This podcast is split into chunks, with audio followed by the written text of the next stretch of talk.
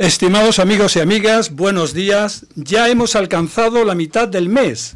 Hoy es 18 de mayo, son las 10 y 4 minutos de la mañana y estáis escuchando Onda Color Comunitaria en el 107.3 de la frecuencia modulada.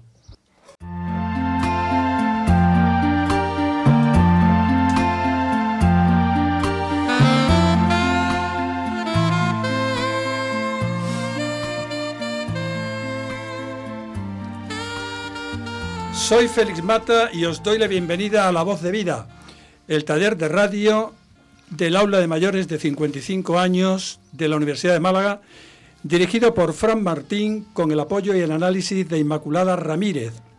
Podéis también escucharnos, no os olvidéis, en nuestros canales de Spotify e iVoox, con el nombre de La Voz de Vida.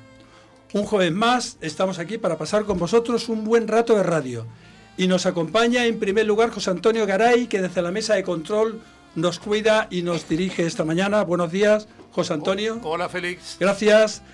José Antonio Ortiz, buenos días. Encantado de que estés por aquí con nosotros esta mañana también. Hola, buenos días.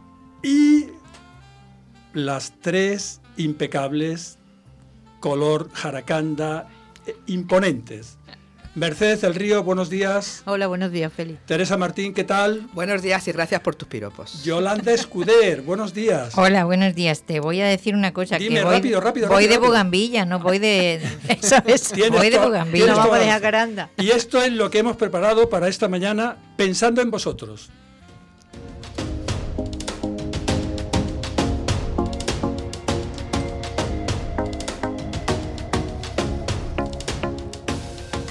Pues estimados amigos, me gustaría que en primer lugar me acompañaréis, nos acompañaréis a la entrega de los premios de Princesa de Gerona. Inmediatamente después, nada más y nada menos, que José Antonio nos va a despegar con los Rolling. Y después viene Yolanda. Yo no sé lo que tiene Yolanda, pero seguro que va a ser fantástico y nos lo va a decir dentro de muy poco. A ver, a ver. Iremos a la agenda cultural de ocio, pasaremos al boletín de Onda Local de Andalucía y después se nos llena el estudio de colores con las jacarandas. Nos los trae Teresa. Y iremos avanzando al final con series de antes, series de ahora que nos trae Mercedes. Y ahí, poquito a poco, llegaremos hasta el final del programa. Mm, José Antonio, me gustaría que mm, nuestros amigos oyentes nos acompañaran a la entrega de los premios Princesa de Gerona, ceremonia que tuvo lugar el pasado mes de febrero en Zaragoza y fue presidida por el rey Felipe VI. Princesa de Girona 2023 es para Silvia Fernández, fundadora de la Fundación Arte Paliativo.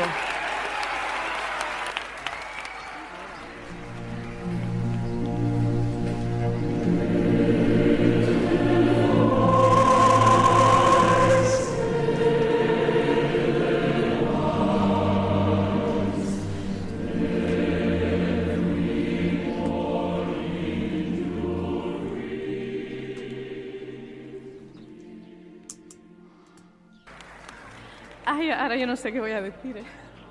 Si alguna vez os han dicho que eres demasiado sensible y con eso no puedes conseguir algo, pues em, justamente es lo que yo hoy quiero poner en valor aquí, que desde la vulnerabilidad, desde el amor, desde la sensibilidad se puede... ah, El jurado defendió su decisión premiando, cito textualmente, la constancia, la determinación, la sensibilidad, la humildad y el compromiso de un trabajo extraordinario de 10 años de una joven, Silvia Fernández Cadeval, que en un mundo de inmediatez y resultados rápidos, a veces de dudosa o efímera calidad, ha ido consolidando paso a paso su extraordinario proyecto Arte Paliativo.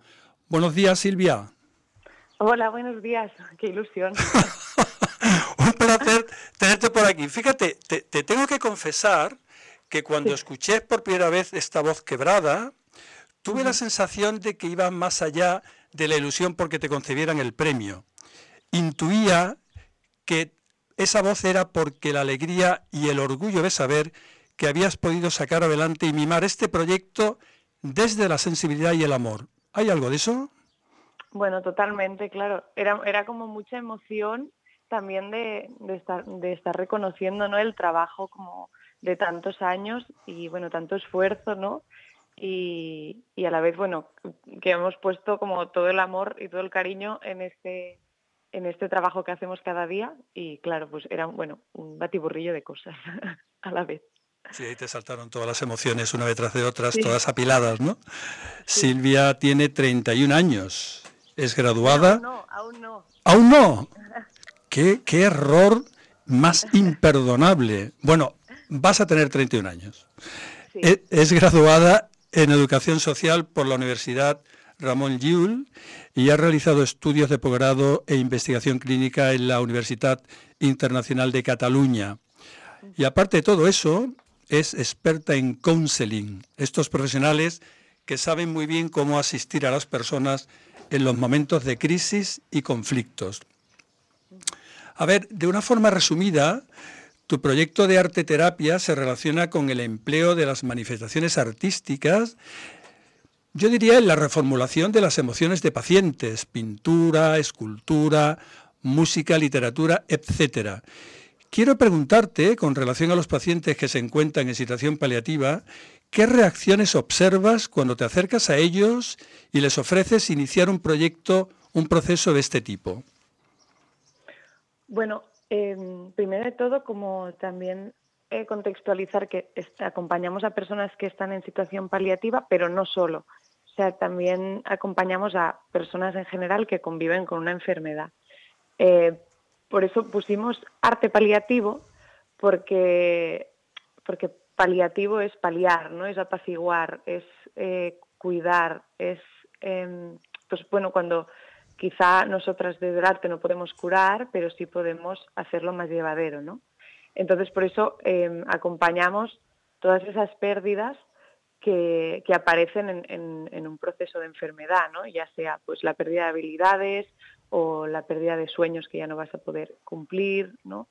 Y en muchos casos también es la pérdida de, bueno, en muchos, por suerte, son muchos más los que se recuperan, ¿no? Pero en muchos es la pérdida de la propia vida y, ahí, ¿no? Que es lo que, me comentas, pues es verdad que, al, principio, sobre todo en adultos, ¿no? que hemos eh, perdido un poco ese contacto con el arte o, que creíamos que era cosa de niños, al principio es como, no, yo cómo voy a hacer arte si yo, yo no sé, o, ya no, o antes hacía, pero ya no podré hacer, ¿no?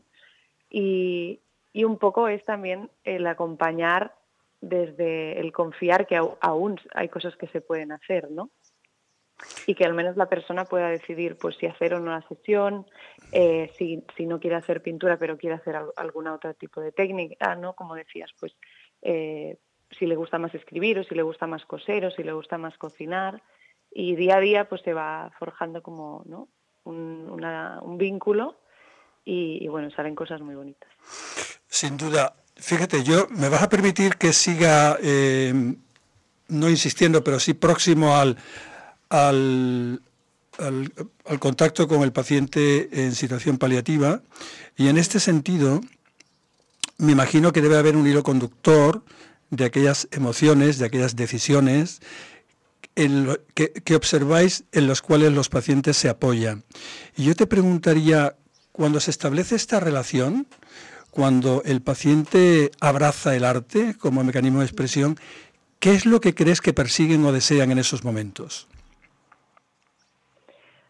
Bueno, yo creo que eh, un poco lo bonito ¿no? de, arte paliativo es que también nos centramos en, la persona y, en sus capacidades y sus intereses, ¿no?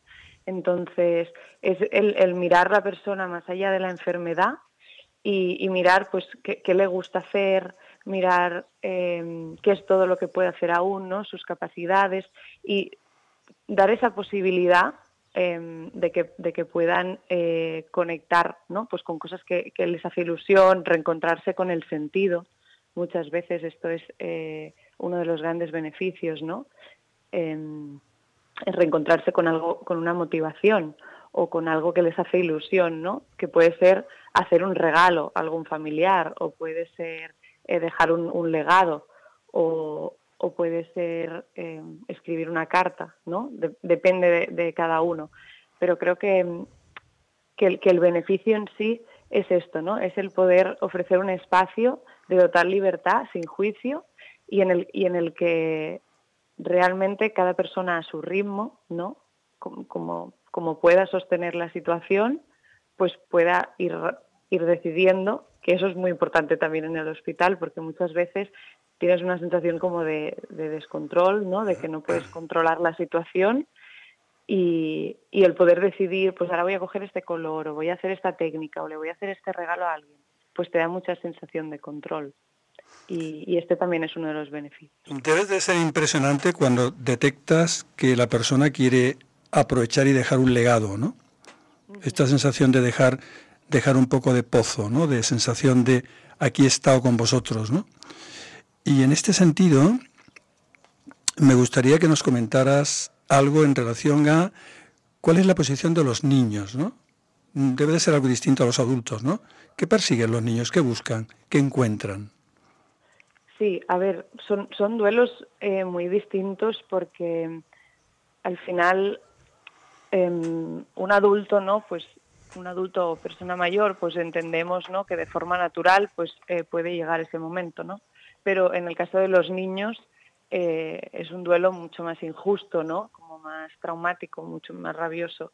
Entonces, claro, es, es, difícil, ¿no? Como acompañar un, proceso de duelo anticipado eh, infantil porque raramente podemos llegar a, pues, a, una, ¿no? una sensación como de aceptación o de paz o de dejar un legado, pero aún así se deja, se deja un legado, ¿no? Y yo creo que, que, lo, que, que la parte en, la que podemos nosotros contribuir, ¿no? Y que contribuimos es pues en, durante la, hospitalización o durante la enfermedad poder crear eh, memorias, ¿no? Poder crear momentos que, que, sean después una, una, memoria bonita, ¿no? Que sean eh, ya no solo por el momento que, las familias, los padres, las madres, los hermanos se acuerdan de ese momento que estuvieron creando juntos como algo bonito, ¿no? Durante la, enfermedad, pero aparte es que les queda algo físico, un cuadro que colgar, eh, un, regalo que dar, ¿no?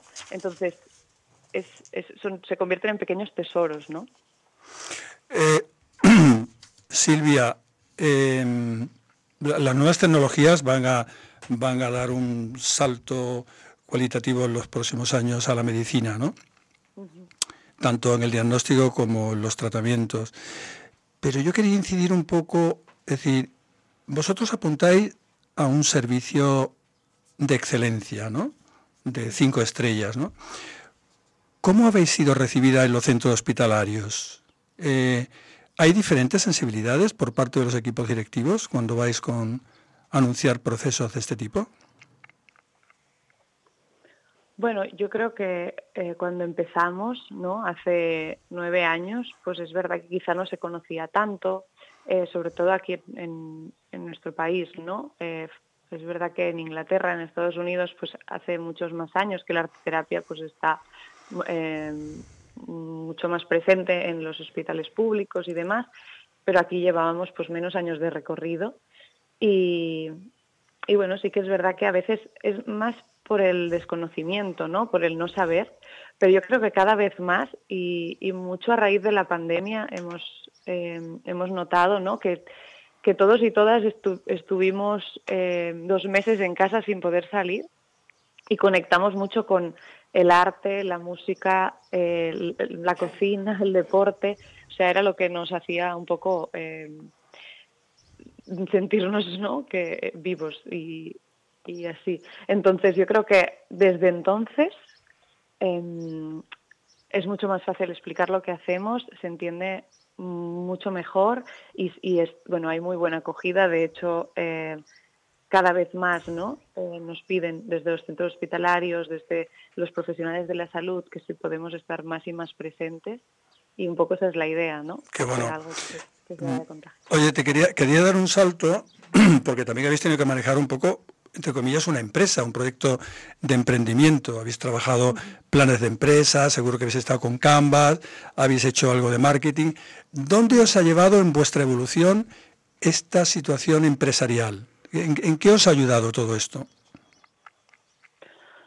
Bueno, al final, eh, una fundación sin ánimo de lucro es bastante parecido también a una empresa, ¿no? O sea, eh, para que esto realmente pueda ir creciendo y pueda ir llegando a más hospitales y más personas, eh, tenía que ser sostenible.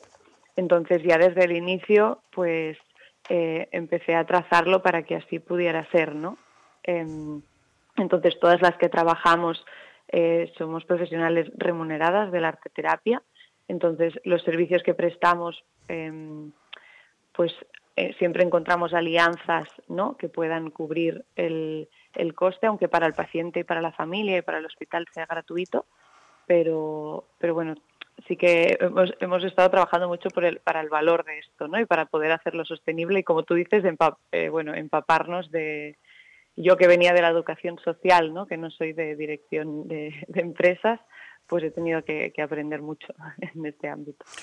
Entiendo, Silvia, que estos servicios lo prestáis de forma gratuita en algunos casos. Sí, sí, para, para, los, o sea, para el hospital, los pacientes, em, familiares es gratuito, porque al final eh, la sanidad ¿no? en nuestro país es pública y, todo lo que se ofrece en el hospital, y nosotros somos parte del hospital, así, así lo es, ¿no? Pero hacemos alianzas ya. Silvia, rápidamente, rápidamente, dinos cómo podemos, cómo se puede colaborar con la Fundación Arte Paliativo. Bueno, a nivel particular eh, se puede ser socio o hacer donaciones puntuales. Em, este, en, nuestra web tenemos em, un apartado de donaciones y allí explicamos también todo lo que hacemos. Y, bueno, también hacemos formaciones para, para arteterapeutas y para personas que, quieran pues empezar en este, en este ámbito. Así que, bueno, y si alguna empresa también, ¿no? Eh, que diga, mira, pues estoy alineado con, con este objetivo, ¿no? Fantástico. Nos tenemos que marchar, Silvia. Quiero irme, Muchísimas gracias. quiero irme con una frase de una psicóloga clínica que igual conoces, se llama Inma Puch, ha trabajado con muchísimas organizaciones empresariales, con equipos directivos, y en una intervención que tuvo hace unos pocos meses en la Fundación BBVA, dijo algo así como que el futuro será de las personas sensibles, como tú, Silvia. Pues eso, te deseamos un feliz futuro y te damos las gracias por ello. Ha sido un placer y hasta siempre, Silvia. Muchísimas gracias por, por dar voz. Gracias de verdad. Hasta pronto. Bueno, pues, pues, pues que acabamos, acabamos, acabamos, acabamos. La verdad es que es un proyecto de una potencia, desde mi punto de vista, bastante interesante, ¿no? Bueno, y ahora ya vamos a despegar. Ahora despegamos con José Antonio, que nos lleva nada más y nada menos que a las primeras fases, primeros momentos de los Rolling. José, adelante. sí, señor.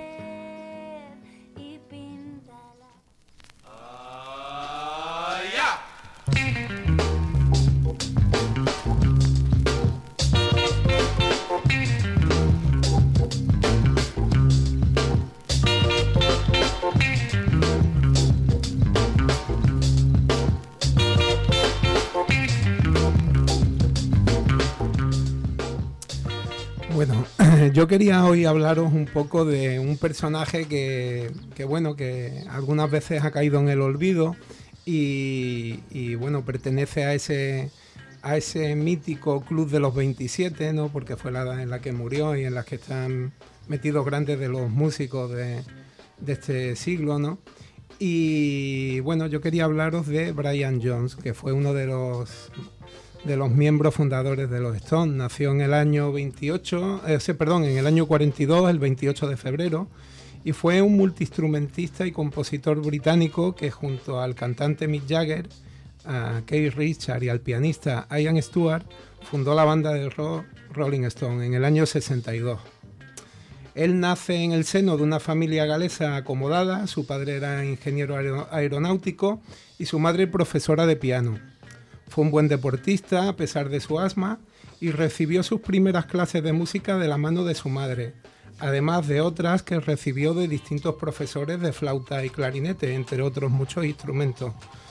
Pero ahora yo lo que quiero es poneros su maravilloso toque de armónica al más puro estilo de Bob Diddley en este fantástico Not Faded Away, no te desvanezcas.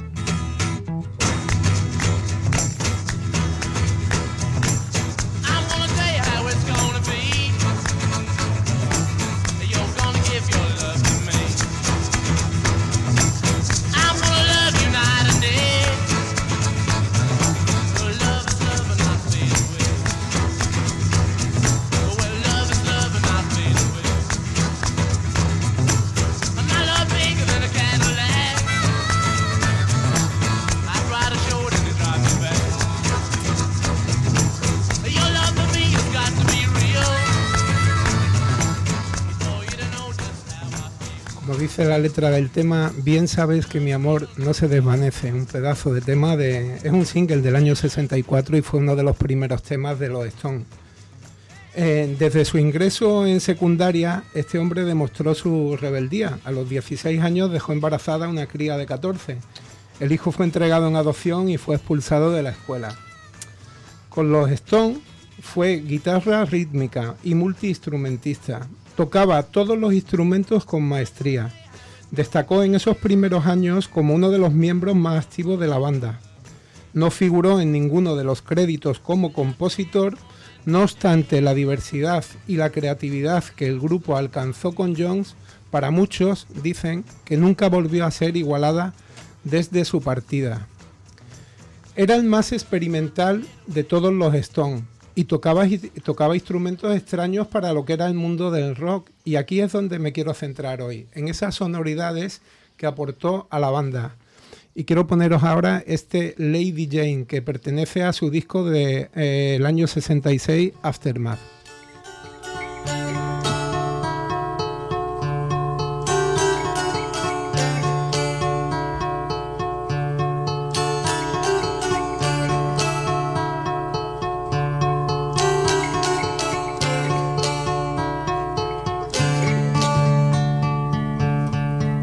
Sweet Lady Jane.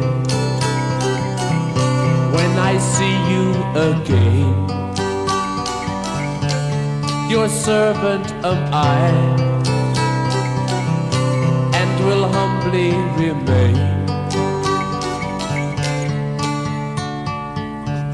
Just heed this plea, my love.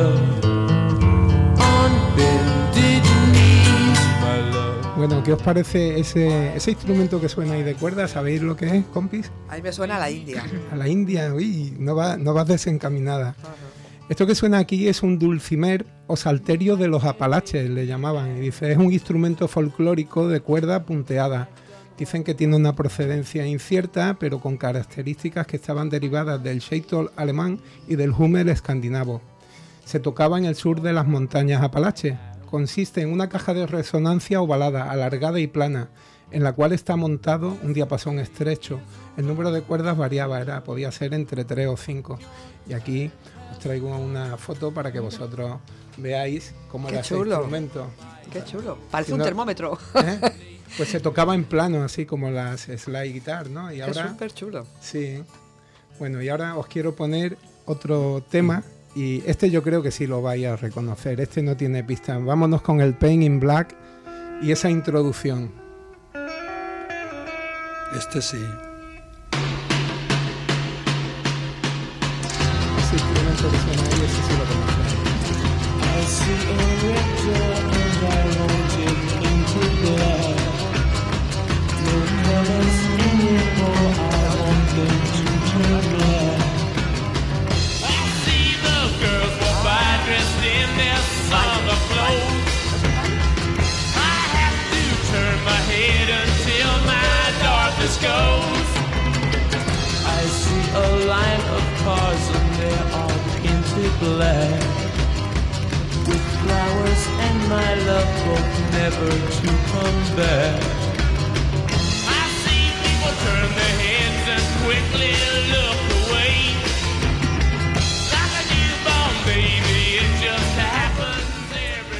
Bueno, pues si no lo sabéis, esto que sonaba por aquí es un sitar. Ese, esa sonoridad que teníamos ahí era del sitar. El sitar es un instrumento musical tradicional de la India y de Pakistán, de cuerda pulsada semejante a la guitarra o el laúd, pero con el mástil muchísimo más grande, mucho más grande, y tiene ese sonido metálico que los caracteriza. Luego lo popularizaron también los, los Beatles a través de Ravi Shankar y otra gente, ¿no? Y bueno, quiero acercaros a otro instrumento que nos puso este chico en este maravilloso She's a Rainbow. Ella es un arco iris.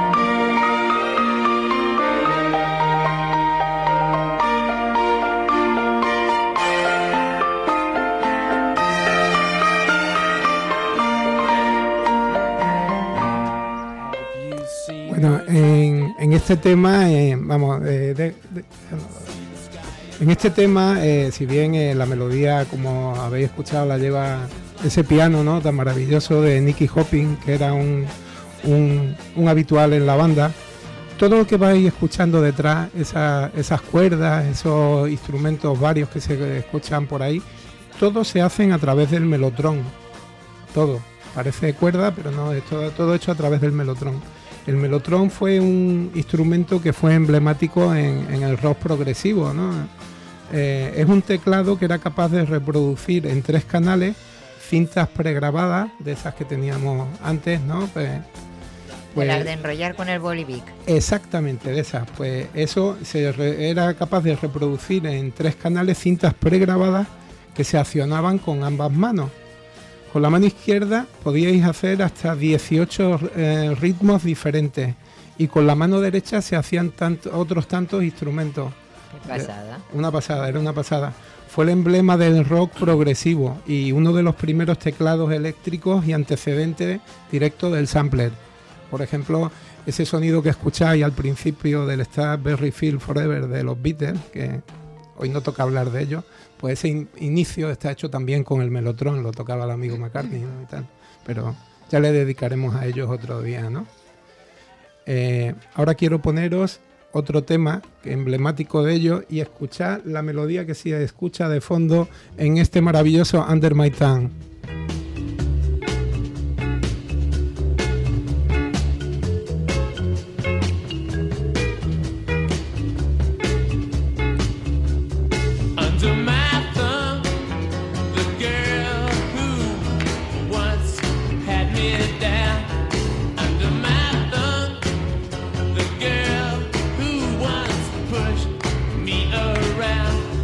It's that.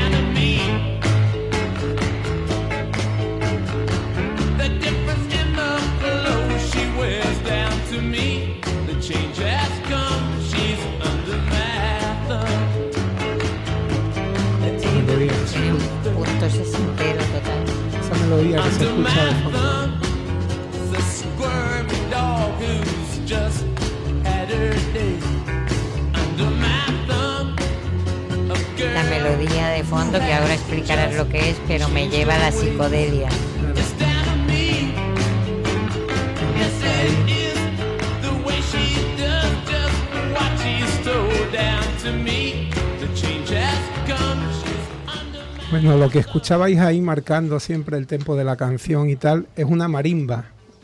Una marimba es un instrumento de percusión que consiste en una serie de láminas de madera de distintos tamaños, dispuestas de mayor a menor, cada una con una altura de sonido diferente. Se golpea con mazos para producir notas musicales. Cada tecla tiene su propia caja de resonancia y el conjunto está fijo en un armazón con patas parecido al xilófono, ¿no? Si veis la imagen que os he traído a los Sí. compañeros que estáis hoy aquí en el estudio para que vierais, pues parecido a un xilófono, ¿no? Eh, este hombre era especial, ¿no? Yo creo que le aportaba una, una sonoridad especial. En su libro Stone Alone, Bill Wyman, el que fue el primer bajista de la banda, decía que si alguna vez un hombre vivió genu- genuinamente de la vida del rock and roll y caracterizó a los Rolling Stones en todos los aspectos, mucho antes de que los cinco asumieran un estilo, ese fue Brian Jones, ¿no? Por su personalidad era el más descontrolado y el que se aburrió más rápido de la banda. Cuando el grupo fue a decirle que no podían seguir trabajando con él, esperaban una gran discusión, pero él no se molestó. Hizo unas declaraciones en las que dijo, ya no estoy de acuerdo con los demás respecto a lo que estamos haciendo, no nos comunicamos musicalmente. La música del grupo ya no es de mi agrado, tengo el deseo de tocar mi propio estilo de música. Poco después, apenas un mes después de esto, nos dejó el 3 de julio del 69, a la edad de 27 años. Fue padre que se sepa de seis hijos, con sus muchas novias, y de su época con los Stones siempre nos quedarán canciones como las que hoy hemos escuchado y os he traído, y también otras eternas como el Satisfaction o el Jumping Jack Flash. Larga vida, larga vida a Brian Jones.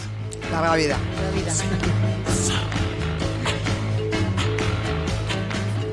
Muchas gracias, José Antonio. Después de esta magnífica clase que hemos tenido aquí, viendo instrumentos, carcasas, fantástico. Bueno, y ahora yo he mirado la escaleta, he mirado mi WhatsApp, me he preguntado a mí mismo, ¿y qué traerá Yolanda?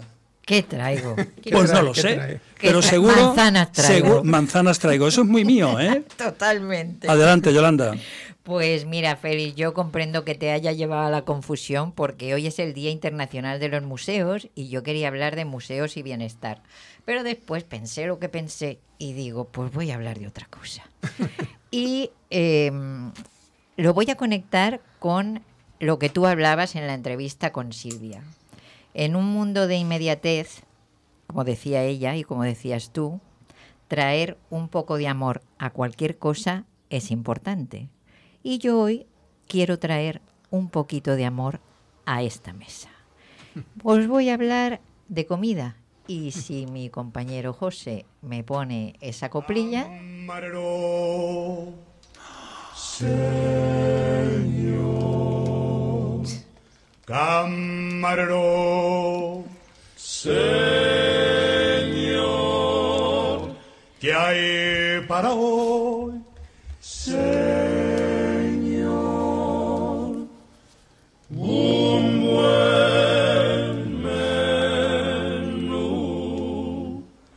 Solomillo asado con patatas fritas, sesos huecos, hígado, liebre chateaubriand. Solomillo asado con patatas fritas, sesos huecos, hígado, liebre chateaubriand. Sopa de albondiguillas, caldo de tortuga, sopa húngara, consomé de almejas, gran cocido parisien, huevos al gratén. Sopa de albondiguillas, caldo de tortuga, sopa húngara, consomé de almejas, gran cocido parisien, huevos al gratén. Tenemos pollo asau, asau, asau, asau, con ensalada, buen menú, buen menú, buen menú, señor. Tenemos pollo asau, asau, asau, asau, con ensalada, buen menú, buen menú, señor. pues queridos oyentes, fíjense y queridos compañeros, cuánta comida.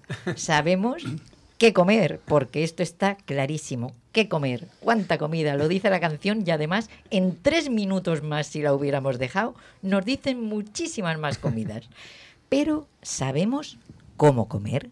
Pues de eso os quiero hablar hoy, de cómo comer y cómo comer con atención plena. Si nuestros oyentes están en casa y tienen por casualidad una pasa, una nuez, un trocito de fresa, un trocito de sandía en la nevera, yo les recomiendo que vayan, lo cojan y hagan este experimento con nosotros.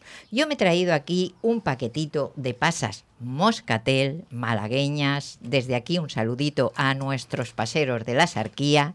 Y le voy a dar una pasita a Tere. José ya me está extendiendo la mano. Que quiero, que quiero, que quiero. No, le voy a dar una pasita a Mercedes, que sé que le encantan muchos más que esas Yo- pastillitas. Y le voy a dar una feliz. Y a Gracias. José le salpico un puñado de pasas. Me quedo para mí una y vamos a hacer un pequeño experimento taller. Os digo de dónde viene esto.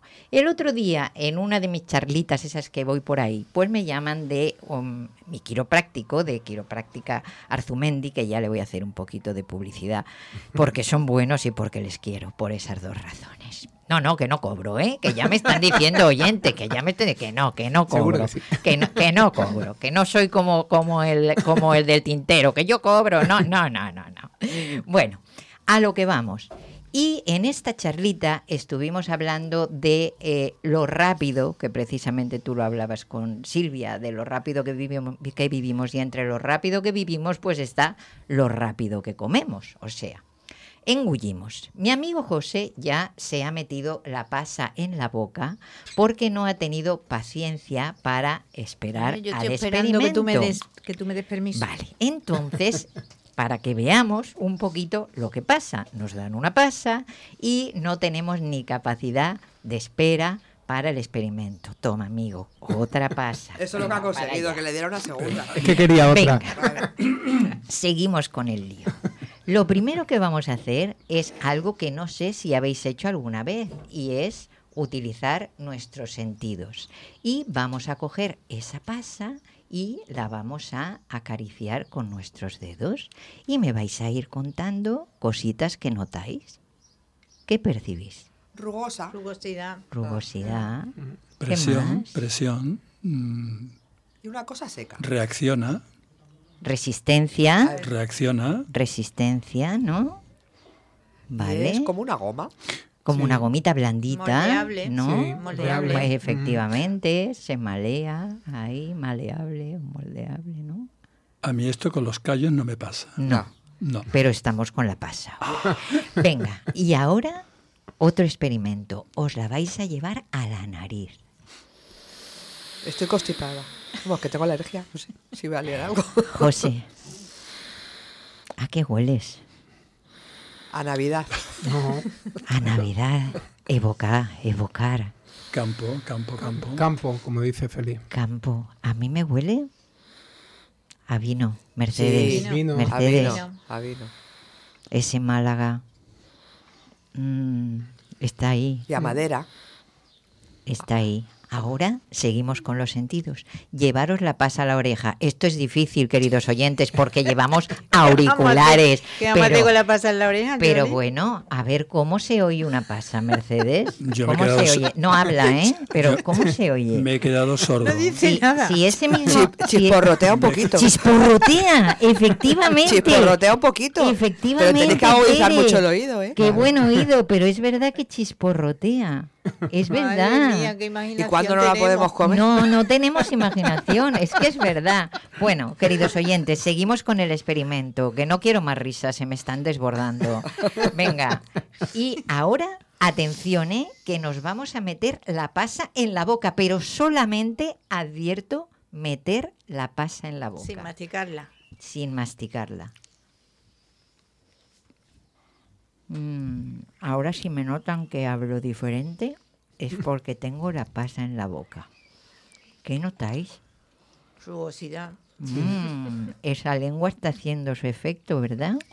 Mm, lo rugoso de la mano se traslada a la lengua y a la boca. Mastiquemos, venga, mastiquemos ya. Por fin. ¿Qué? Que está riquísima. ¿Explosión? Total, de sabor. Qué bueno está el aguacate, ¿eh? Qué malo. Y ahora viene la pregunta. ¿Habíais saboreado alguna vez una pasa así? No, No. yo confieso que no. Confieso No. que no. ¿Habíais comido alguna vez algo que no fuera chocolate? Porque normalmente a lo mejor el chocolate sí que nos damos esa lentitud si nos encanta el chocolate. ¿Habéis saboreado alguna vez algún otro alimento con esa lentitud? O sea, con ese notar absolutamente todo con los sentidos más allá de lo que tenemos en el paladar. Yo, yo sí, Yolanda, porque de un tiempo a esta parte intento tomarme con calma cualquier cosa y especialmente a la hora de la comida. Y fíjate, algunas veces cuando estoy desayunando, eh, de eso de que eh, estoy, estoy completamente pendiente de lo que estoy haciendo, ¿no? Y, y, sí tengo esa capacidad de disfrutar el, la comida, ¿no? Pues de eso, precisamente de eso es de lo que quiero hablar. He empezado por eh, esta historia gráfica para un poco darnos cuenta de eh, lo pollo sin cabeza que normalmente somos en nuestra vida y os voy a dar pequeños consejillos que eh, yo practico, que practico eh, cuando puedo, como puedo. Em, Vamos a ver, que lo que quiero trasladar es que, es que no soy perfecta en esta práctica. Pero sí que quiero decir que es una práctica más de las que podemos hacer en casa, de las que tenemos bien a mano porque no se necesita absolutamente nada, o sea, nada más que nosotros y nuestros sentidos, y que redunda en eh, nuestro bienestar y en nuestra salud. Y por ejemplo, el primer mm, consejillo, aunque no me gusta llamar a mí a esto de consejillos, pero bueno, la primera cosilla que os diría es, cuando comemos, normalmente eh, cogemos el tenedor o cogemos la cuchara y lo que hacemos es, eh, o por lo menos yo lo hago, no sé si vosotros lo hacéis, pero cogemos lo que sea, lo que estemos comiendo, nos metemos una cucharada y no descansamos. Ese tenedor prosigue con otra cucharada, con otra cucharada, con otra cucharada o con otra picada de tenedor, llámese ensalada, llámese fruta, llámese lo que sea. Eh, primer recurso que podemos tener a mano, eh, dejar el tenedor en paz. Después de un bocado, descansamos el tenedor, saboreamos ese bocado y volvemos a coger el tenedor. Otra cosa que normalmente no hacemos, ¿tú quieres decir algo, José? No, vale. no, que digo, eh, ¿cuántas veces dicen que tenemos que masticar cada... Ah, el masticar, ¿no? El Mm. 31 veces, 40, dependiendo de dónde lo leas, te dicen, Cada uno te, dice te una cosa, dicen ¿no? una... Lo que pasa que eso es como más pesado ahí numéricamente, masticar el bocado y, y- y, mm, que no digo que sea malo, simplemente digo que es más pesado ese, Mm. ese, esa contabilidad del bocado, pero sí que es un recurso fácil el dejar el tenedor encima de la mesa Sí, o no dejar la cuchara no encima de la mesa. pero ser consciente, ¿no? Efectivamente, De- tomar conciencia. Otra cosa que eh, para, mi, para mi punto de vista ayuda muchísimo es respirar antes de empezar a comer.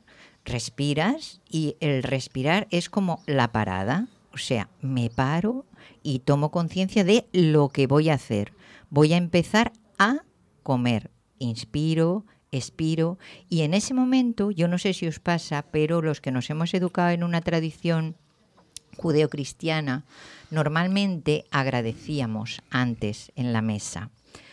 Eh, muchas veces como retaíla, o sea, el Dios diga desde arriba lo que caga en la barriga, y empezábamos a comer. Pues el agradecimiento es otra cosa que hemos olvidado, pero realmente eh, el hecho de pensar eh, cuántas personas han intervenido en que ese plato de comida esté delante de nosotros, solamente eso ya te lleva a agradecer. O sea, lo pensemos con una pasa, ese pasero de la sarquía que ha hecho todo esto, ese sol, esa tierra que han trabajado, esa recolección. ¿Cuánto hay detrás de cada alimento que nos llevamos a la boca. Esto es mejor hacerlo con alimentos reales y no hacerlo con palmeras de chocolate. Pero mientras es mejor apoyarnos en alimentos nutritivos. Otra cosa que mm, es muy importante o puede ser muy importante es ponerle intención a la comida. Normalmente comemos pero no le ponemos intención y empezar a comer algo y ponerle intención, decirle a la comida o pedirle a la comida que esto redunde en mi bienestar, en mi salud, pues también es un truco que puede servirnos para esa manera que tú decías, José, de comer lentamente. Cuando empecéis a comer el primer bocado, ese prestar atención puede convertirse en un proceso, como hemos hecho con la pasa. Es decir, no solamente se trata de prestar atención al primer bocado, se trata de prestar atención a la comida. Entonces, la progresión de olores, sabores, estar pendiente, experimentar, masticar, salivar, tragar, todo eso es un proceso que se nos olvida y lo tenemos tremendamente a mano porque es nuestro cuerpo.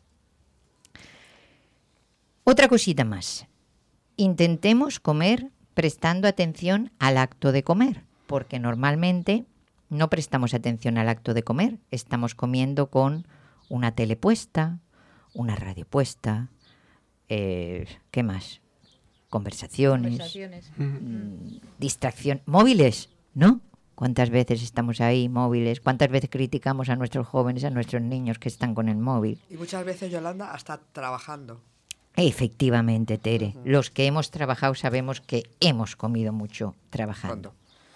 Pues todo esto, en mi opinión, está conectado. La mente y el cuerpo están conectadas. La conexión intestino-cerebro está demostrada ya. Y todo aquello que nos ayude a que esta conexión juegue a favor de nuestra salud es importante. La meditación, el mindfulness, el mindful eating, que se llama esto, Nazaret Castellano, que es una neurocientífica fantástica nuestra y que recomiendo lo explica estupendamente bien y su conocimiento es accesible, todo esto forma parte de nuestro autocuidado. Y os dejo para el final con esta musiquita. le haga usted Buen provecho. buen provecho. Le haga usted. Pues buen provecho le haga usted, querido oyente. Qué interesante, Yolanda, qué interesante. Alimentación y paz, nada más y nada menos. José Antonio, llévanos por favor a la agenda cultural y de ocio. Agenda cultural. De la voz de vida para Málaga y provincia. Teresa, todo tuyo. Jolín, pues hoy tenemos la gran suerte de tener la agenda cultural en el 18 de mayo, que es el Día Internacional de los Museos. Entonces es como que ha sido muy propio, ¿no? Estar aquí con, con todos ustedes y con vosotros. Y entonces Yoli nos va a hablar de lo que soy. Yoli, adelante. Pues hoy es 18, como tú has dicho, y el Día Internacional de los Museos es curioso porque tiene como lema este año Museos, Sostenibilidad y Bienestar, que parece que todo el programa va encarrilado hacia el Hacia el bienestar, bienestar, ¿verdad, Tere? claro que sí. Bueno, tenemos todos los museos de Málaga abiertos, que yo no voy a mencionar eh, muchas actividades porque es verdad que cada museo eh, está haciendo su programación gratuita para el día de hoy y tienen sus jornadas de puertas abiertas, pero sí que me gustaría mencionar, porque a lo mejor es menos desconocido y de menos accesibilidad eh, para la gente, eh, los dólmenes de Antequera. ¿Qué hacen los dólmenes de Antequera? Pues eh, nos van a reunir precisamente mañana de 21.45 a 23 horas y nos plantean una aventura recorriendo el sendero hasta Menga y Viera para hablarnos eh, de desarrollo sostenible que ha tenido este conjunto desde sus inicios. Hay que hacer la reserva en visitas Dólmenes de Antequera de la Junta de Andalucía. Y otra propuesta también interesante y diferente de museos me ha parecido la del Museo de Málaga, que nos hace un recorrido temático por la colección de arqueología La Buena Vida. Qué buena debe ser la buena vida. Y por último, las mezquitas funerarias de Málaga, el enclave arqueológico, también nos hacen una visita guiada. Hoy el primer pase será ahora mismo a las 12 dentro de un ratito y el segundo a las 19.30 para ver este yacimiento arqueológico. Con lo cual a la gente les pedimos que salgan a la calle y que disfruten de este, de este día en el cual van a encontrar puertas abiertas en muchos sitios. Y José, nos vamos a la trinchera. ¿Qué hay en la trinchera? Mira, en la trinchera mañana, eh, mañana día 19 de mayo, eh, viene Paco Román, más conocido por Newman, este murciano afincado en Granada, que, desde el año 2017 y con su Craspa no había sacado ningún disco, pues viene presentando sus nuevas canciones en Waterhole. Eh, ya se le echaba de menos, eh, nos trae ocho nuevas canciones con su típico sonido detallista, cálido y con esa brutal capacidad emotiva que él tiene. Será mañana 19 de mayo en Sala La Trinchera a partir de las 21 horas, no os lo perdáis. Gracias. Y siguiendo un poco el orden cronológico, nos vamos al sábado 20 de mayo, que es la noche en blanca, ¿no, Yoli? La noche en blanco. En blanco, no blanca, en blanco. Efectivamente. Eh, mira, esto es una noche, para mi punto de vista, fantástica, para salir a la calle y es como un pasárselo bien, con quien salgas. Aunque salgas solo o sola, es un pasárselo Bueno, que el centro de Málaga solo. Solo, pues, sí. Solo no está. No, pero yo me, yo- complicado. Lo que yo- pasa que yo yo me refería como al salir tú. Ah, o sea, sí. a- a- al- al salir de Esto sí, casa. esto sí. ¿Vale? Aunque este, aunque este año corremos riesgo En la, puerta de la, en la puerta de la casa, quiere decir. Ya. Efectivamente, el intento de aunque vayas solo, gente te vas a encontrar, como tú bien has, como tú bien has dicho, Félix. Pues la Noche en Blanco nos ofrece un montón de actividades desde las 7 de la tarde hasta la 1 de la madrugada, de todo tipo, y no hay nada más que meternos en el centro de Málaga. El tema elegido por la ciudadanía, porque la Noche en Blanco los temas los elegimos nosotros con votación, este año lo han permitido también hacerlo a través de, de redes sociales, de Face, pues el hilo conductor de esta Noche en Blanco es la buena vida. O sea que, Que seguimos con lo mismo. actividades de buena vida las que queramos. Vale.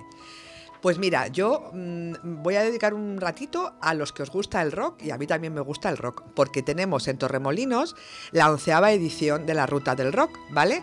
Más de 40 artistas y agrupaciones musicales participan en esta ruta y tenemos a nuestra gran amiga del programa, a, a Suzette Moncrieff, que está el día 20 de mayo.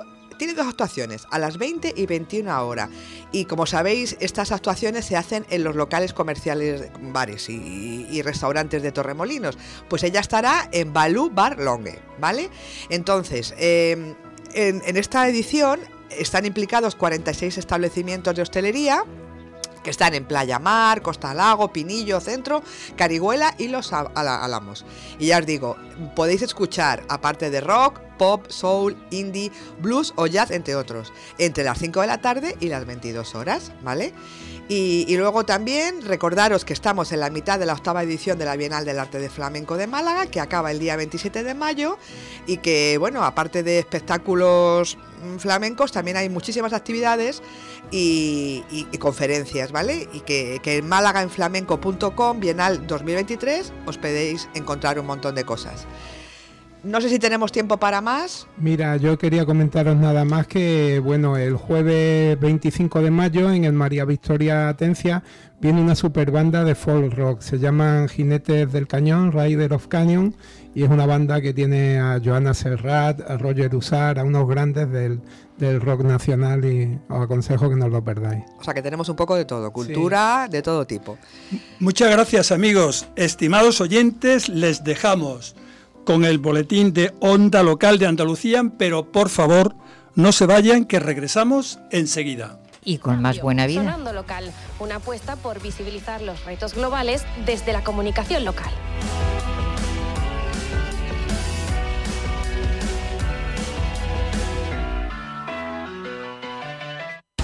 Onda local de Andalucía.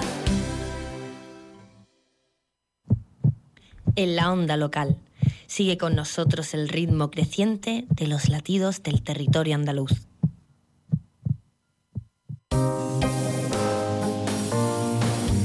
Las 11 de la mañana, la hora en la que mucha gente va a clase para sacarse el graduado escolar.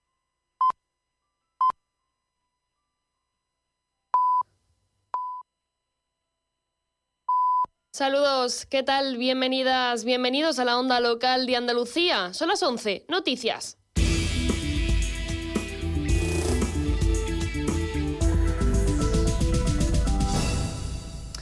La retirada de la atención primaria, de la orden tarifaria y la mejora de las condiciones laborales son aspectos clave del principio de acuerdo entre el SAS y los sindicatos UGT, comisiones obreras y el de enfermería SATSE.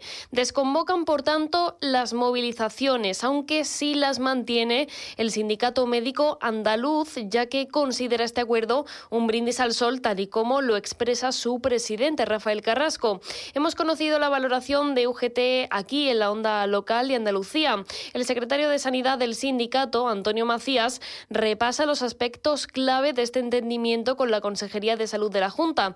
Lo principal ha dicho la retirada de la atención primaria de la orden que permite conciertos con la privada para prestar esta asistencia que o era así o seguiríamos protestando en, la calle. El segundo punto son medidas concretas, hasta 20, que mejorarán la, atención primaria, no solamente al colectivo de, médicos, sino a muchísimas otras profesiones como enfermería, trabajo social, administrativo. Vamos a desburocratizar o intentarlo desburocratizar eh, las consultas. Se van a mejorar lo, las zonas de difícil cobertura, son muchos avances concretos que van a mejorar la, la, atención primaria. Antonio Macías añade que estarán muy vigilantes desde UGT para que se ponga todo esto en marcha desde hoy mismo.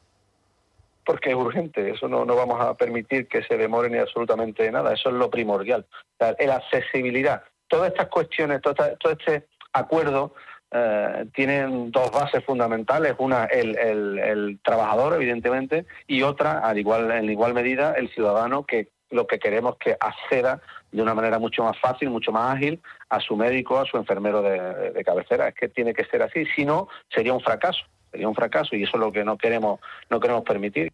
Para ello, ha recalcado, deben empezar a funcionar el desdoble de cupos, la limitación de agenda, no solo para el personal médico, sino también para enfermería y de radiodiagnóstico. Igualmente, desde UGT Andalucía exigen la contratación de los 411 administrativos que la Junta se ha comprometido contratar para que los trámites y burocracia se agilice y no tengan que asumirla los profesionales sanitarios. Y en otro orden de asuntos, en estado grave, un trabajador de 27 años tras caerse desde el tejado de una fábrica en Estepa, en Sevilla. El accidente laboral se producía en una fábrica, como decimos, ubicada en la avenida de Úbeda a las diez y media de la mañana de ayer. Los compañeros del operario alertaron al centro de coordinación de que se había precipitado desde el tejado por causas que aún se están investigando. Y precisamente el Ministerio de Trabajo propone una autoevaluación para la prevención de riesgos laborales entre las empleadas del hogar y de ayuda a domicilio. Su titular, Yolanda Díaz, se ha reunido con sindicatos y con representantes de ambos colectivos para presentarles el borrador de un futuro reglamento de prevención de riesgos laborales. Responde al mandato del decreto ley de 2022 aprobado en septiembre para equiparar las condiciones laborales de las empleadas del hogar con las del resto de trabajadores. En concreto, la norma reconoció el derecho a paro de las empleadas del hogar y emplazó a desarrollar la prevención de riesgos laborales del colectivo a través de un reglamento específico. Nos vamos ahora hacia el exterior, fuera de nuestras fronteras. Italia sigue en alerta roja. Ya son nueve los muertos y 20.000 evacuados por las fuertes lluvias que arrasan la región norteña de Emilia-Romagna.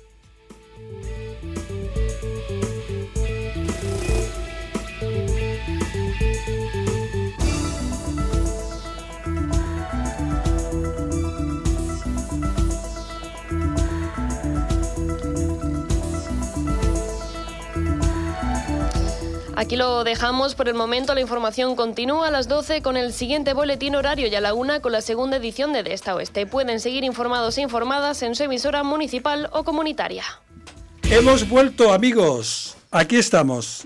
Escuchan, nos escucháis en La Voz de Vida, el taller de radio del aula de mayores de 55 años de la Universidad de Málaga. Y ahora, día de esplendor de, de colores. Y además, Teresa, que vas a tocar la jaranda, te habrás, la jacaranda, te habrás dado cuenta que esta madrugada Onda Color Comunitaria nos ha colocado tres o cuatro árboles a la entrada. Preciosos. ¿Verdad? Preciosos. ¿Qué nos cuentas de la jacaranda? Podemos verlo desde la ventana del estudio. Sí. Efectivamente. Primero vamos a empezar con una música, veréis qué cursi. Que se te caiga la pena Pa' presumir tus colores. Cómo se caen las flores de la jacaranda. Que cante al fin tu melena. Todas las coplas que sabes. Cómo cantan las aves en la jacaranda. Prometido, era cursi, ¿no? Sí. Bueno, a mí, a, mí- a mí me ha parecido Total. muy sensible. Suavona, suavona. Suavona. Pues nada, todos sabemos que cuando empieza el mes de mayo, a los poquitos días de su comienzo, hay un espectáculo visual en la ciudad de Málaga que toma gran poder en la misma. ¿Vale? Para mí esta es la tercera primavera que llevo en esta ciudad y este espectáculo me tiene fascinada, os lo aseguro. Soy una buena caminante urbana y en estos días he aprovechado a, pa- a patear calles, plazas, rincones de Málaga para ir al encuentro de estos ejemplares, que como todos sabéis son las jacarandas. Sí que hay muchos, sé que hay muchos detra- detra- detractores, perdón, de este árbol. Luego también hablaremos de los inconvenientes que origina la ciudad.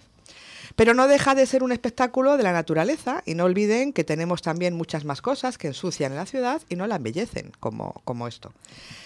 Hablemos algo breve de este árbol. La floración de la jacaranda tiene una temporada muy breve, lo cual la hace que sea una experiencia pues muy memorable, ¿no? Ellas te recuerdan que la vida y el mundo es hermoso. Mira, qué cursi, como la canción. No es cursi, es sensible. Hablemos algo breve mm, de, de- de este árbol, como hemos dicho antes. En términos generales, las flores púrpuras comienzan a mostrarse entre finales de abril y primeros de mayo. En la primera quincena de mayo ya se pueden ver todas las calles y plazas bordeadas de estos árboles de jacarandas, como algo salido de un sueño, con los árboles ya totalmente en plena floración. Las aceras y los paseos son alfombras que forman las flores púrpuras caídas mientras las jacarandas se preparan para ponerse sus atuendos de verano, que se visten luego de verde, y me refiero a sus hojas, que nos darán la sombra deseada para hacer más llevadero, más llevadero el calor que este verano creo que promete. La jacaranda es un género de 49 especies. La que tenemos en Málaga es la jacaranda más común, la mimosifolia. Es un árbol subtropical nativo del centro y sur de América. Como muchas otras especies nativas de climas tropicales, es un árbol caducifolio. Sin embargo, este género es especial, pues sus hojas en realidad son perennes, de color verde y muy parecidas a las de un helecho. Son árboles de porte medio y crecimiento rápido. Por lo general, su estatura máxima no pasa de los 15 metros. Debido a su procedencia, este árbol se adapta especialmente bien a zonas que se encuentran próximas al mar y con temperaturas tanto en invierno como en verano medianamente agradables. Pero no tolera nada las fuertes corrientes de aire. Además, es necesario que esté completamente expuestas al sol. ¿Cuáles son los usos de la jacaranda, aparte de la ornamentación floral que ofrecen en los espacios donde se encuentran? Pues es una especie muy versátil. Sus hojas y frutos se han aplicado en medicina como elementos cicatrizantes de heridas. Su ma- madera de color crema es muy resistente y desprende un agradable aroma que le han servido para ganarse un hueco en el mundo del laminado para carpintería y ebanistería. Aparte de sus lugares de origen, donde que antes os, co- os conté de dónde proceden, eh, donde están más en este mundo, pues bueno, pues empecemos por Europa. Principalmente la costa mediterránea de España es prominente en la Comunidad Valenciana, Baleares y Andalucía. En Portugal las podemos encontrar en Lisboa. En el sur de Italia las tenemos en Nápoles y Cagliari. En Grecia, especialmente en Atenas. Y luego también están en la isla de Malta y Chipre. He intentado buscar desde cuándo las tenemos en Málaga, pero me ha sido totalmente imposible. No hay información al respecto. Me ha guiado un poco que en Sevilla se trajeron desde América a primeros a finales del siglo XIX, primeros del XX. Entiendo que también puede venir por ahí la proferencia. Bueno, nos cambiamos de hemisferio y aparte de las zonas de origen en América, resaltaremos un par de sitios más donde tiene una especial relevancia. Una de la ciudad es Crafton, en la costa norte de Nueva Gales del Sur. Australia es famosa por sus jacarandas. Allí florecen entre finales de octubre a principios de noviembre. Y en estas fechas se celebra el Festival de la Jacaranda. También, y en las mismas fechas de floración, si nos vamos hasta África, las jacarandas están especialmente presentes en Pretoria, que es la capital administrativa de Sudáfrica. Tienen más o menos, estimadamente, unos 70.000 ejemplares de jacarandas. Pretoria es conocida popular y poéticamente como Jacaranda City. En esta época del año, tanto en Crafton como en Pretoria, el turismo japonés es la nacionalidad que más reciben para disfrutar de este espectáculo. Amantes de este árbol, como también hacen en España con nuestros girasoles en flor, que vienen a visitar campos. Y eso os lo puedo asegurar que he tenido que, que buscar muchos campos de girasol para que fueran a visitarlos. Para ello, esto supone un atractivo turístico grande. Las jacarandas llegaron a Sudáfrica y a Australia entre finales del siglo XIX y principios del XX. No obstante, la jacaranda se considera una especie invasora en partes de Sudáfrica y Australia por el impedimento al crecimiento de especies nativas. Ahora vamos a hablar de los inconvenientes que origina en la ciudad. Mercedes ha recogido el testimonio de Nati, que se encarga del mantenimiento de limpieza en el portal de la finca donde vive Mercedes. Buenos días, Nati. Mira, te quería yo preguntar sobre la jacaranda. Nati es la que limpia en el portal de mi casa, que tenemos una jacaranda muy bonita en la puerta, pero que todo viene para adentro. Y yo quería preguntarle a Nati qué pensaba ella de la jacaranda. Nati. Pues buenos días, pues yo la veo que está muy bonita, pero suelta mucha mierda. Tengo el portal todo lleno de mierda. Todos los días que vengo a limpiar me la encuentro. Muy bonito, muy morado, muy bonito de verano, pero es muy puerca. Gracias, Nati. Totalmente. ¿Sabes lo que pasa? Que las jacarandas o te gustan o las odias. está, está así de claro, Yo ¿no? Pensaba que tiraba el micrófono al suelo.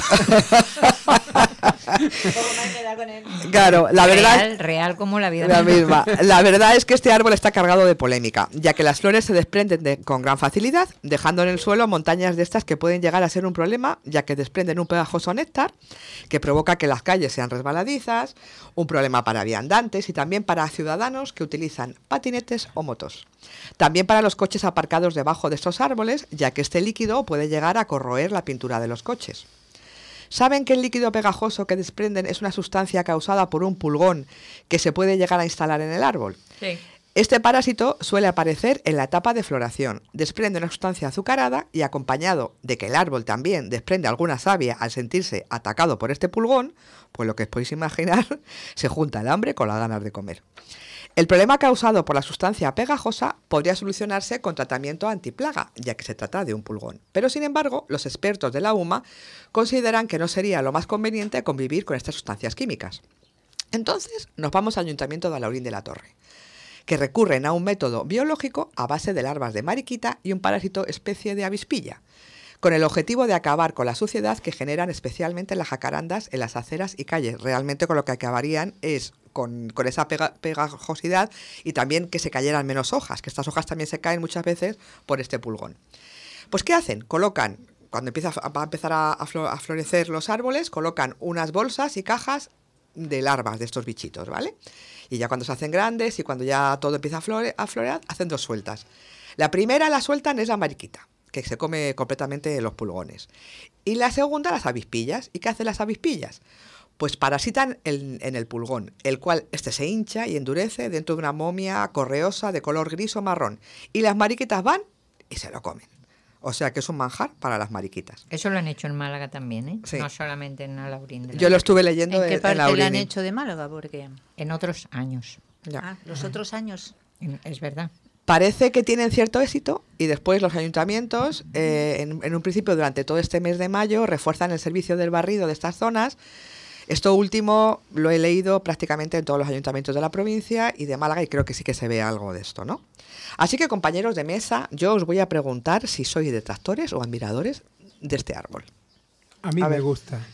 A mí también. A mí me gusta y además como tú decías, ¿no? Yo creo que es un espectáculo que, que, que como los japoneses, ¿no? Que lo que lo admiran, ¿no? Yo Claro. creo que lo mismo que ellos hacen con su flor del almendro, pues nosotros tenemos esta y tal. Eh, yo desde la ventana de mi casa, eh, allí en la zona de Teatinos, tengo, las tengo y las veo en esta época y la verdad es que me encanta. Yo lo defino como un esplendor, que creo que lo es. Pues ¿Y tú, yo tengo Mercedes? sentimientos encontrados. pero sí son sucias. eso Sí, es eso, eso es evidente, eso es evidente. ¿Tú cómo no vas a tener sentimiento de encontrar después de hablar con tu limpiadora? Si es que eso es que... La pobre dice, ¿qué te digo? Digo, tú lo que tú piensas. de la jacaranda. Entonces lo tienes encontrado el sí, sentimiento. porque me gusta mucho, pero reconozco que... Bueno, es que yo he pasado con el carrito de la compra, con el carrito de mi niña, me he llevado las florecillas esas y, el, y eso pegajoso para arriba, para mi casa. Ya, Sí. ya. O sea que- Pero solo es un mes, mujer.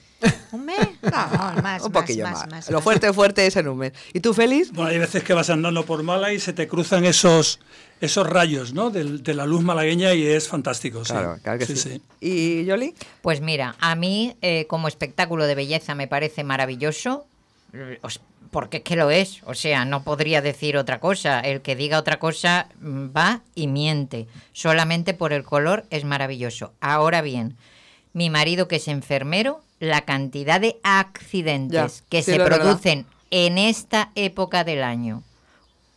Eso es real, o sea, de sí, es verdad. gente que cae Por repalones. o- por Sí, por- eso- resbalones, eso motos, por bicicletas, por patinetes, patinetes. eso es real. Realmente. Entonces, más allá de la limpiadora, también está un tema de salud que a lo mejor es evitable poniendo otra serie de cosas para Vale. ser eliminadas. Pues ya para terminar, a mí, por ejemplo, mm, os quería preguntar dónde están esos ejemplares que admiráis, ¿no? A mí, yo tengo tres. Uno me encanta en estos días sentarme en un banco en la Plaza de la Merced porque me encuentro envuelta en color lila y es que me parece tan bonito. El olor no me hace mucha gracia, yo también tengo que decirlo. O entrar en la Plaza de los Monos, que le da un toque elegante que me recuerda un poco a París, fíjate. Y luego me quedo con una que cuando voy a la universidad, a la Plaza del Ejido, en la esquina situada al lado del Teatro Cánovas, ahí hay tres ejemplares en una esquina que están acompañados por una bugambilla que está mm, cortada minuciosamente y una azalea de color rosa espectaculares. No tenemos tiempo para más y yo quería dedicar una canción a los árboles que nos hacen la ciudad bella y que son el pulmón de la misma. Os dejo con música cubana, Buenavista Social Club y su tema, ¿Tú qué has hecho? Bueno, yo me despido porque ya este es mi último programa. Buen verano para todos. En el tronco de un árbol una niña. Plaza de Capuchinos también tiene Claro, unas dado tiempo. En Carranque. En Carranque. Bueno, y después de esta explosión de color que hemos hecho con la jacaranda y nuestra amiga Teresa, nos vamos de series, pero no cualquiera, sino aquellas donde la serie eran más que un programa de televisión, ¿verdad, Mercedes?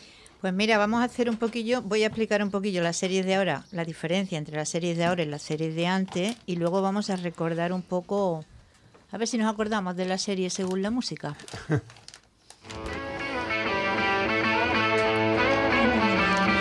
¿Se puede decir ya? Hay que darle al botón. ¿Se puede bailar? ¿Se puede, ¿se puede decir?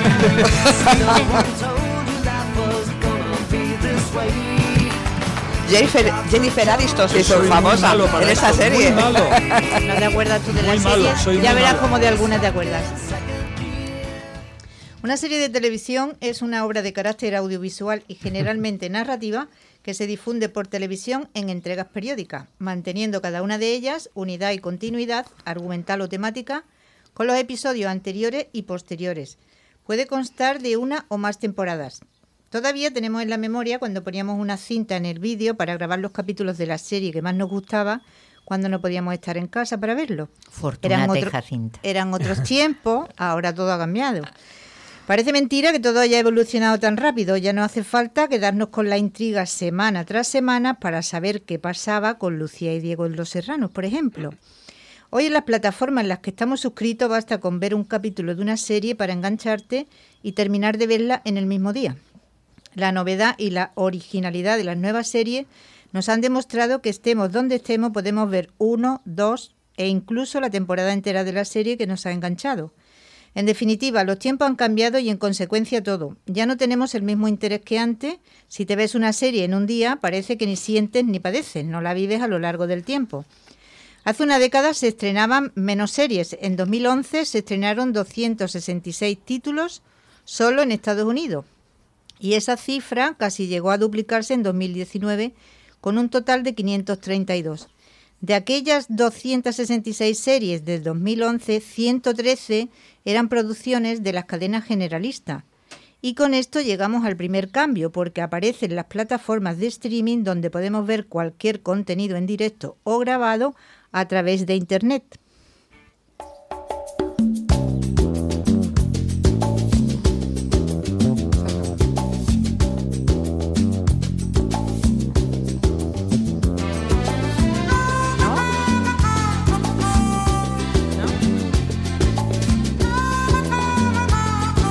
¿Nadie lo dice? Esta no sé cuál es, ni idea. Doctor en Alaska. Doctor en Ah. Alaska. ¡Bien! Están dando. Que la ponían los, los- No me acuerdo, pero era- era tarde. Al lanzamiento de Netflix en 2013 como plataforma de streaming y productora de contenido original, se han ido sumando en los últimos años Amazon Prime Video, Amazon Prime Video, Disney Plus, Paramount Plus, HBO y un sinfín de plataformas. Con su llegada casi han hecho desaparecer las series en abierto. No voy a hablar de las series que se ven en plataforma, aunque las series de antes también se encuentran en ellas. Hoy me voy a ir a las series del pasado, las que veíamos semanas tras semana y muchas de ellas año tras año. La primera serie de televisión de la que se tiene constancia en España es Los Teles Rodríguez, emitida por Televisión Española entre febrero del 57 y agosto del 58. Se estrenó tan solo cuatro meses después del inicio de las emisiones regulares del nuevo medio de comunicación en el país. La serie reflejaba la vida cotidiana de una familia de clase media española, pero que se diferenciaba del resto porque ya tenía un aparato de televisión y su vida cambiaba radicalmente. Después se emitió Silencio, se rueda, serie de televisión creada y protagonizada por Adolfo Marsilla en la temporada de 1961 a 1962. Y es una perspectiva irónica de la parte desconocida del negocio del cine. A estas le siguieron un sinfín de series. En los 70, Los Brady, Marcus Welby, Polda. En los 80, Fortunati Jacinta, Dallas. En los 90, Farmacia de Guardia, Médico de Familia. En el 2000-2010, un paso adelante, Física o Química. Llegamos del 2010 a 2020, que el Ministerio del Tiempo, Isabel, La Casa de Papel, que esa ha tenido muchísima fama. Y en la, de- en la década en la que estamos se han ido rompiendo los moldes de las producciones, arriesgando tanto en forma como en contenido. El 2020 trajo consigo el boom de las plataformas de streaming, explorando nuevos territorios y géneros. Y ahora vamos a empezar con las series. ¿Sois de series de ver una semana una, otra, esperar? ¿O sois de, de meteros en la plataforma y verlas todos del tirón? Últimamente más en plataformas, yo creo. Mm, Porque también hay menos series, yo creo, en Sí. televisión ahora, ¿no? Ahora están con las turcas esas, que son Sí, la verdad es que ahora con las turcas no. No. ¿Y cuando erais más jovencilla? Digo, más jovencilla. Oye, que yo, ¿Más yo, yo me he llegado a saltar clase de la universidad por ver a Ángela Channing, ¿eh? Qué malos serán. que- No qué me puedo creer. Yoli. te, lo, te lo juro. Esto que no lo grababa, no tenías tú un, un ¿Qué vídeo. dices? Yo iba a tener un vídeo en un piso de estudiantes, Ah, ya bastante que tenía una tele, por Dios. Mira, yo a mi hermana nunca la perdoné, que veíamos la serie de Cristal al mediodía, que nos daba tiempo ir a comer a casa y luego Ah, volver por sí la tarde. Y el último capítulo se le olvidó poner a grabar el vídeo. Ah, Nunca se lo perdonaré. Pues seguro que está en alguna. Vamos a escuchar alguna música y vamos a ver si sabemos de qué, de cuál estamos hablando. Crónicas de un pueblo. Crónica de un pueblo del 71 al 74. Era súper chulo. Que sí. Hombre, esto esperaba semana a semana para ver Crónicas Claro. de un pueblo.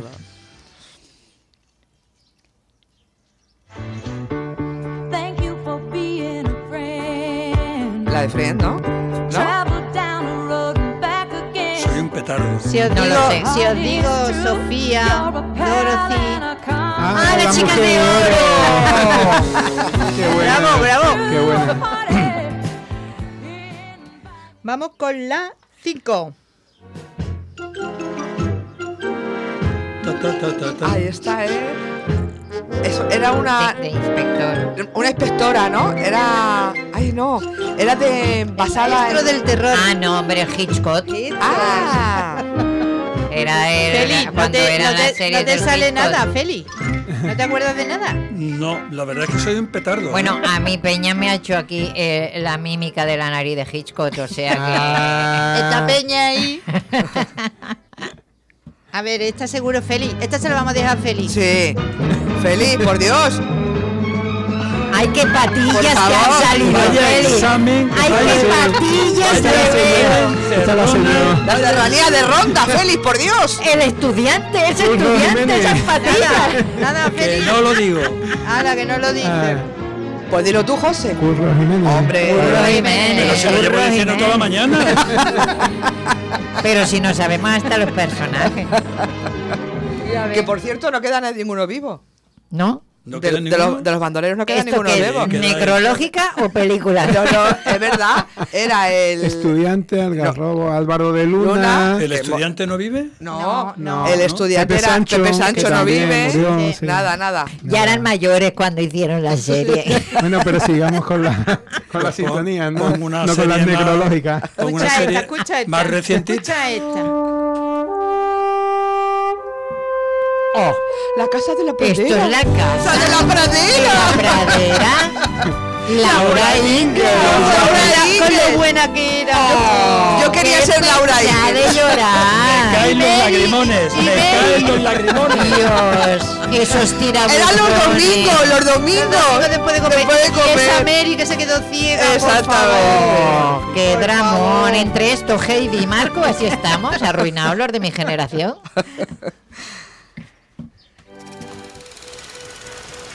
Esta Cuéntame, cuéntame, parte. cuéntame. Mi serie preferida, lo siento. Y sigue siendo, Esta no me cansa nada. Continúa en el tiempo. Hombre, ya lo creo. tiempo. Mi serie preferida. ¿Sabéis de qué hablamos, no? Sí, Sí. Cuéntame. cuéntame. Oh, que Cuéntame. cara ha puesto Yoli, sí. Sí, ¿No te es gusta? que, no, no, no es que no me guste, es que ya es muy larga. Ya se va a acabar. Este año acaba. Sí, este año van a hacer una, una, una mini temporada cortita Además, y ya cortan. eh, además, esta sintonía, ¿cuántas veces la han cambiado ya? Claro. Han cambiado de cantante, sí. De can- cantante. De cantante, Cantante. muchas Feli, veces. esta, esta sí que sí.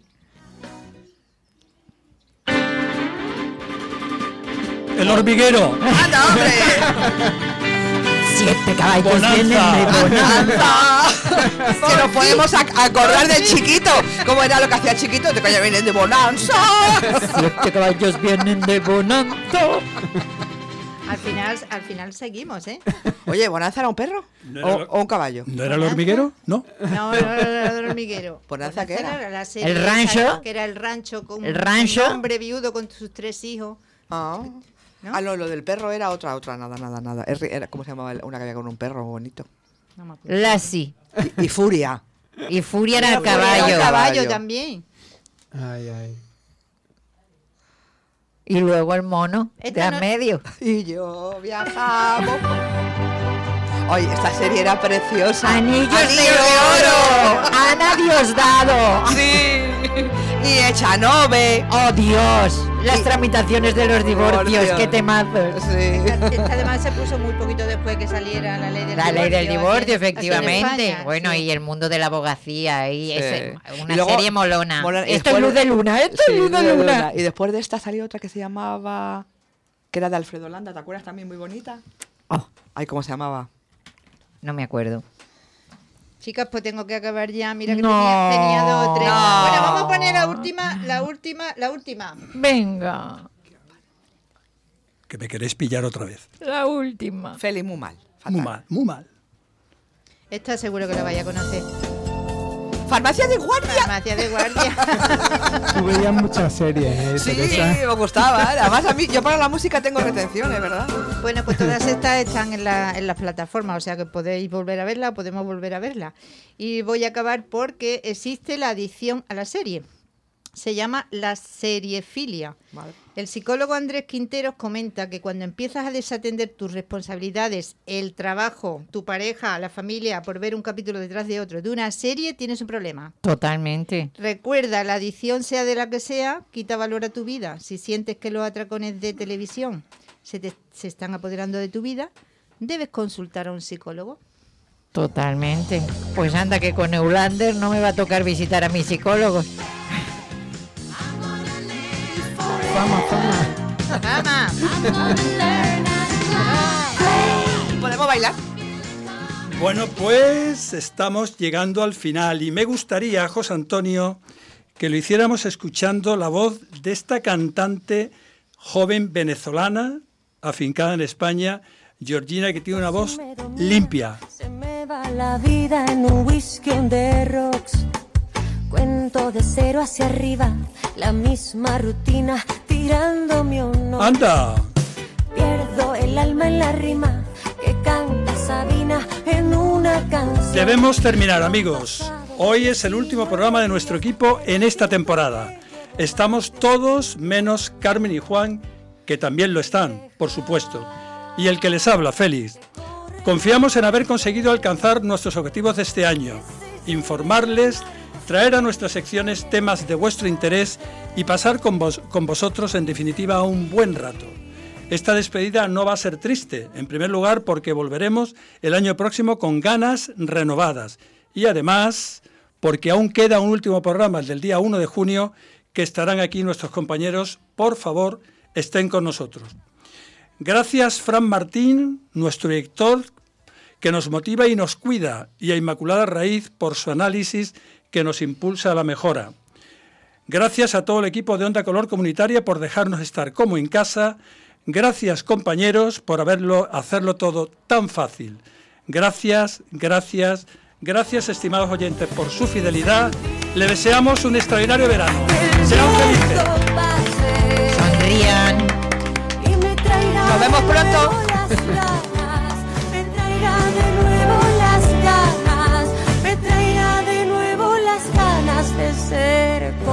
instante.